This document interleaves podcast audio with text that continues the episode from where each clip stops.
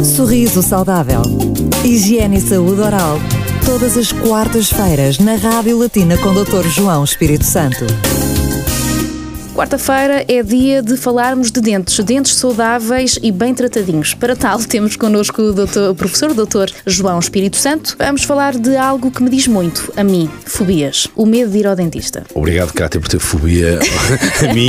Eh, nunca, nunca a tratei mal. Não, não, mas devo confessar que preciso de algum tempo para digerir a ideia e vou com bastante frequência. Ainda assim, como é que se controla esta fobia? Primeiro, há que saber que tipo de fobia que nós temos. Se é um- uma fobia a uma má experiência ou se é uma fobia psicológica pelo aquilo que nos partilham. Muitas vezes os culpados são os pais. Já estamos a dão falar de incutir essa ideia nas de- crianças. do, do ruído, da dor, da bata branca. Daí, quando nós falamos há uns meses atrás sobre a questão da consulta do bebê, a consulta de ambientarmos a criança ao meio, aos instrumentos e à visualização da bata branca.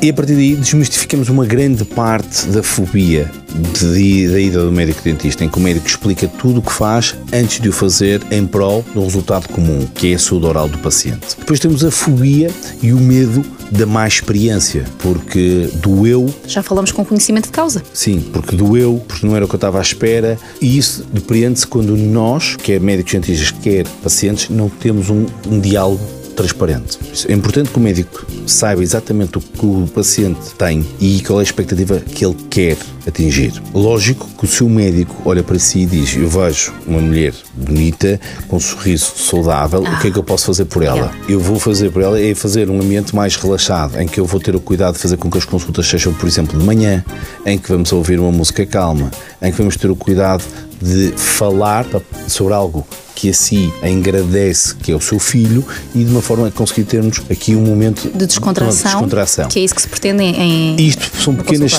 truques para passarmos a má experiência.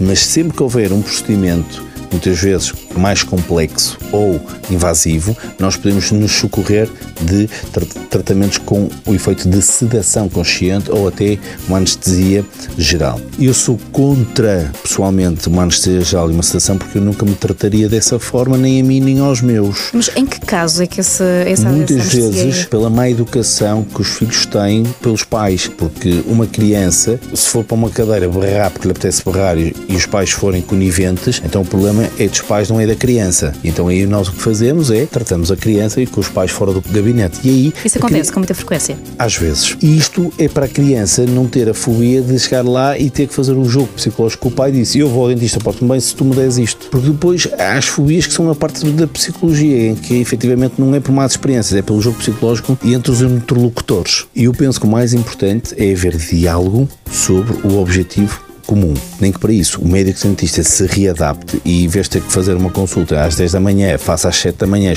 esporadicamente, porque o paciente é a hora que ele acorda e se sente feliz e motivado. É importante entendermos quem somos para aquilo que fazemos. Falámos de fobias, medos. Ficou com medo de ir ao dentista? Não, já passou tudo. Para voltar a ouvir estas fobias e estes medos em www.latina.lu, saiba que a partir de agora pode ser tudo muito mais fácil.